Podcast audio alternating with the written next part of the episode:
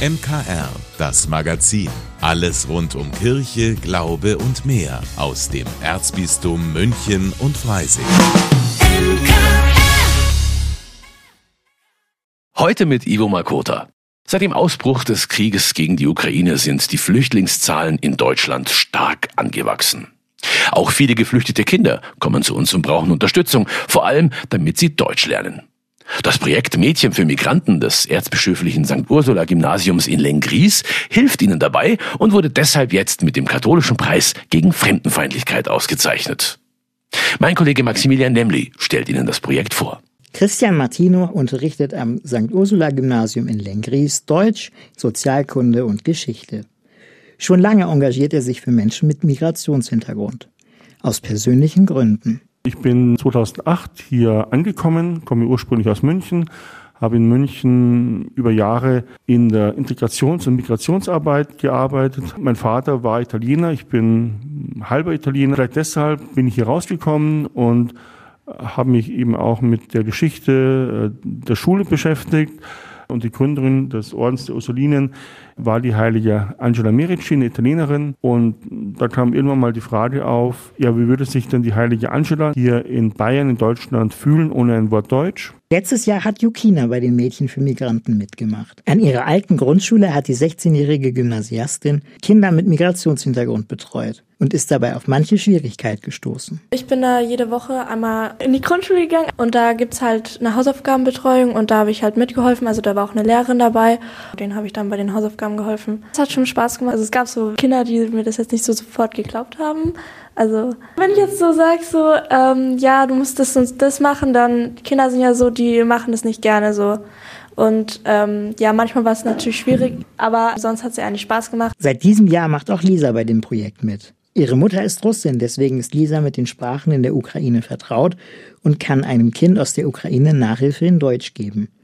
Sie weiß, mit den Kindern umzugehen, wenn sie unruhig werden. Manchmal ist es, kann es schon ein bisschen schwierig sein, weil die Kinder natürlich auch hyperaktiv werden mit der Zeit. Vor allem, wenn sie einen langen Schultag hatten, dann sind sie natürlich auch müde und deshalb machen wir auch oft Pausen, damit sie halt ein bisschen Energie gewinnen können.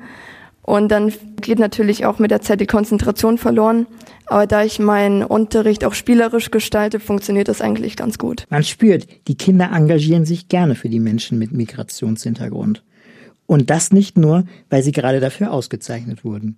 Sie wollen den Kindern helfen, in ihrem neuen Land anzukommen. Ich finde es halt einfach schön, Leuten zu helfen und ich mache das auch sehr gerne, weil Kinder vor allem, wenn sie noch sehr jung sind, ja auch sehr viel lernen können und jetzt auch in dieser Zeit mit dem Ukraine-Krieg natürlich ist es ja auch noch schwieriger, sich auch hier einzufinden, auch in die deutsche Sprache. Und deshalb möchte ich da einfach nochmal Unterstützung bieten. Als die Mädchen und ihr Lehrer Christian Martino hörten, dass sie den dritten Platz beim katholischen Preis gegen Fremdenfeindlichkeit gewonnen haben, war die Freude groß. Sie fühlen sich in ihrer Arbeit bestätigt und motiviert, weiterzumachen. Also ich sehe es als sehr schöne Anerkennung, als eine Motivation, für uns. Wir waren ja auch mit einer Delegation kürzlich in Dresden bei der Preisverleihung. Das war wirklich eine sehr schöne Preisverleihung. Es war eine sehr wertschätzende Atmosphäre. Wir haben gute Gespräche geführt.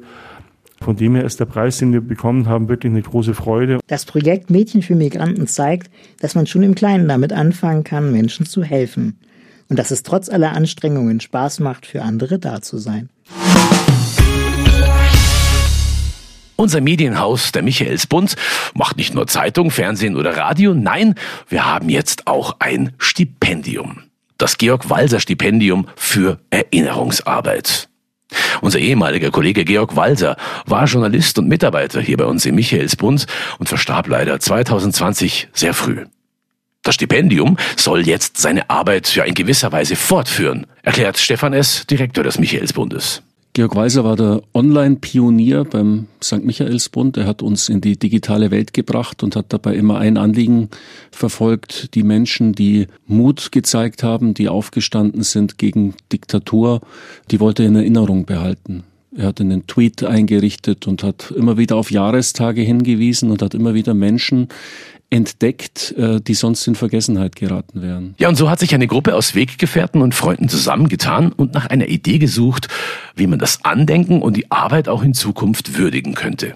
Dabei rausgekommen ist das Stipendium Mut und Menschlichkeit. Ja, der Wunsch äh, steht drauf, Mut und Menschlichkeit wollen wir in den Mittelpunkt rücken. Wirklich Personen, die sich einsetzen für eine freiheitliche demokratische Grundordnung, die sich gegen Diktatoren und Diktaturen dieser Welt auflehnen und ja, teilweise auch schon mit dem Leben bezahlt haben, diese Lebensgeschichten entdecken, letztlich auch als Vorbilder entdecken und dass wir dann, dann auch daraus lernen, äh, was wir tun müssen, um unsere Demokratie letztlich auch zu schützen. Junge Journalisten, Publizisten, aber auch Schulklassen sollen mit dem Stipendium unterstützt werden. So Stefan es. Ja, das Stipendium hatte die Idee, dass sich Menschen, junge Menschen, auch gerne mit dem Thema beschäftigen würden, wenn sie denn auch Geld dafür hätten, wenn sie sich Zeit nehmen könnten dafür, wenn sie eine Recherchereise machen könnten beispielsweise oder auch als Schulklassen sich die Zeit nehmen und mal in ihrem Umfeld schauen. Gibt's hier eine interessante Person, mit der wir uns gerne auseinandersetzen würden und können wir da ein Schulprojekt starten? Dotiert ist das Georg-Walser-Stipendium für Erinnerungsarbeit vorerst mit 3000 Euro. Aber das muss nicht das Ende sein, wünscht sich der Leiter des katholischen Medienhauses. Wenn wir mehr Geld haben, wir haben jetzt im Moment äh, ein bisschen über 3000 Euro beieinander, darum haben wir gesagt, jetzt starten wir mal mit 3000 Euro. Aber jeder und jede ist herzlich willkommen und auch kleine Beiträge helfen. Wenn wir mehr Geld einnehmen, werden wir eins zu eins auch mehr Geld ausreichen können und mehr Projekte ermöglichen können. Einsendeschluss für Ideen und Projekte ist übrigens der 15. Oktober 2023. Dann entscheidet eine Jury, wer oder was unterstützt wird und bewerben, ja, ist eigentlich ganz einfach. Ohne Formblatt einfach die Idee vorstellen und eine Mail oder irgendwas per Post schicken. Mehr Infos zum Georg Walser Stipendium für Erinnerungsarbeit finden Sie auf mkonline.de.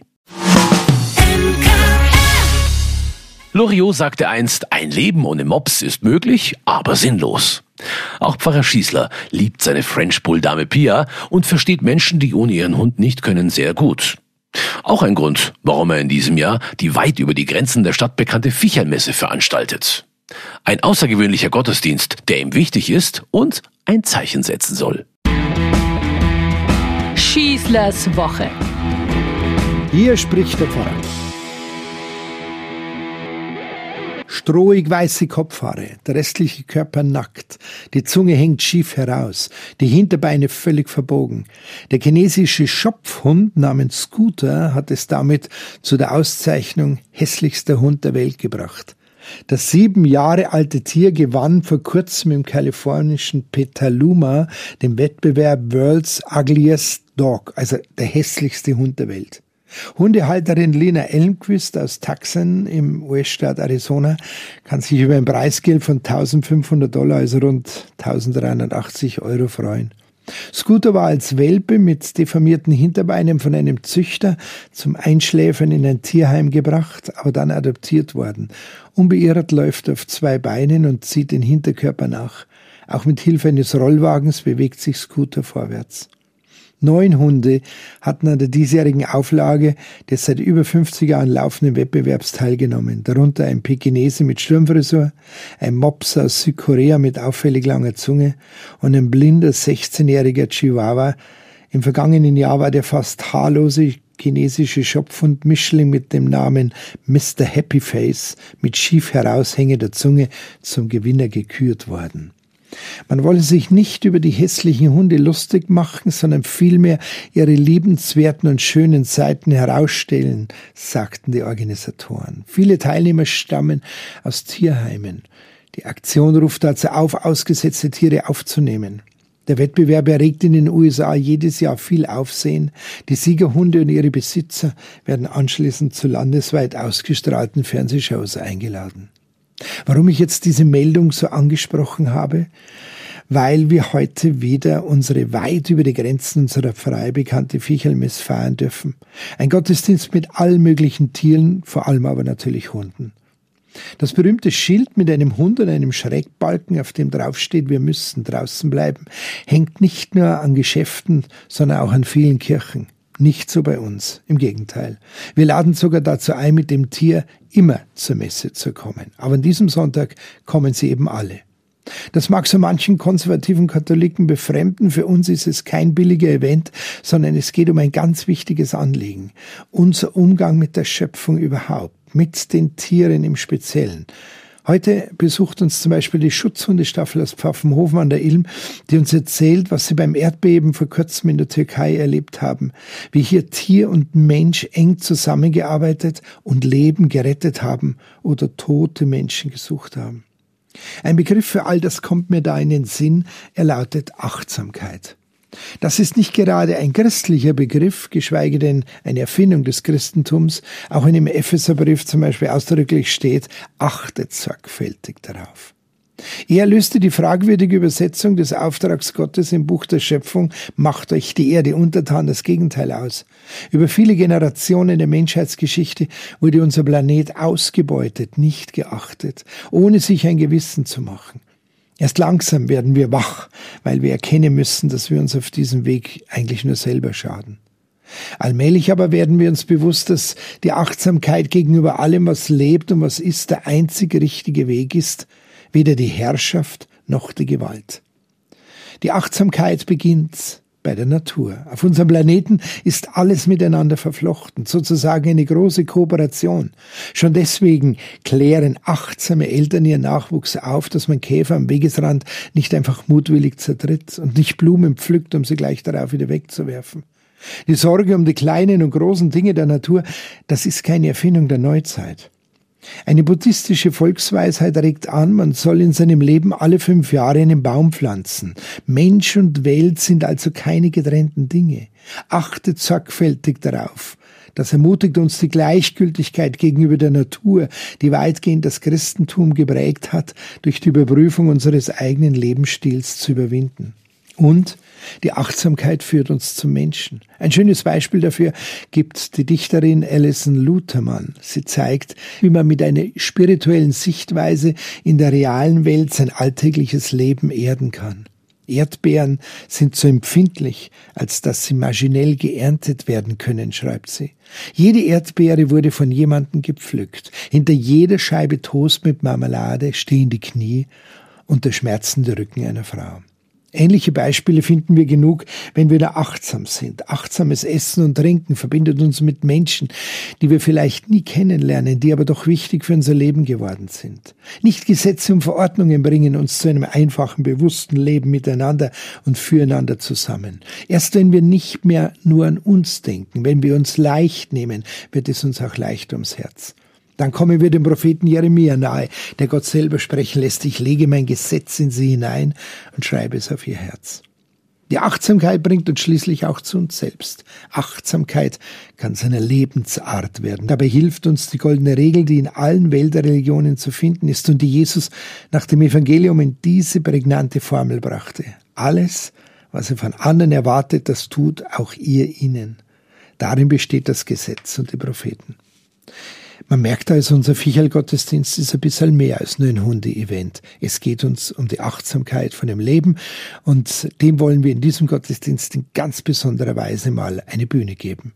Lasst uns einfach miteinander anpacken, lasst uns das tun oder lassen, einfach nur achtsam tun und lassen, was notwendig ist. Dann wird auch unser Leben gelingen. Das wünsche ich uns und euch allen eine gute Woche, euer Pfarrer Schießler. Das war die aktuelle Folge von Schießlers Woche von und mit Pfarrer Rainer Maria Schießler, ein Podcast, den Sie jederzeit auf münchnerkirchenradio.de und beim Streamingdienst Ihrer Wahl als Podcast abonnieren können.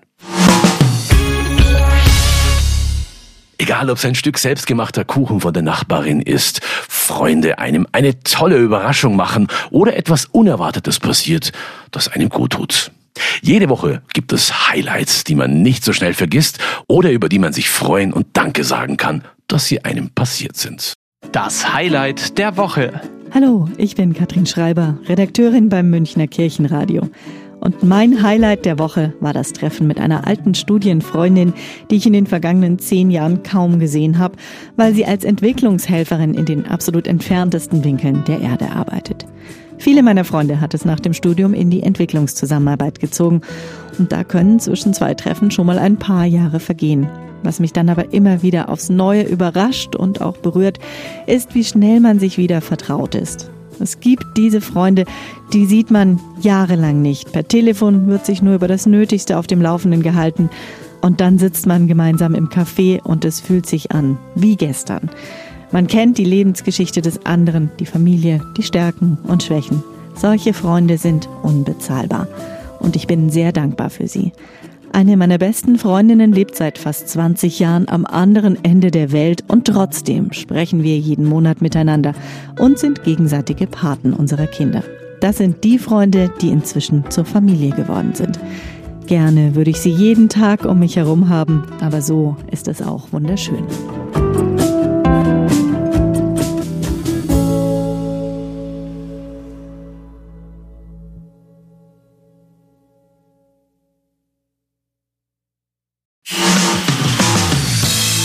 Vielen Dank, dass Sie sich unseren Podcast MKR, das Magazin des Münchner Kirchenradios, angehört haben. Wir freuen uns, wenn Sie unseren Podcast abonnieren und in der Podcast-App Ihrer Wahl bewerten. Am liebsten natürlich mit fünf Sternen. Wir haben auch noch viele andere schöne Podcasts. Diese finden Sie unter münchnerkirchenradio.de und überall, wo es Podcasts gibt. MKR, wir machen Ihren Podcast. MKR, mehr Tiefgang für den Süden.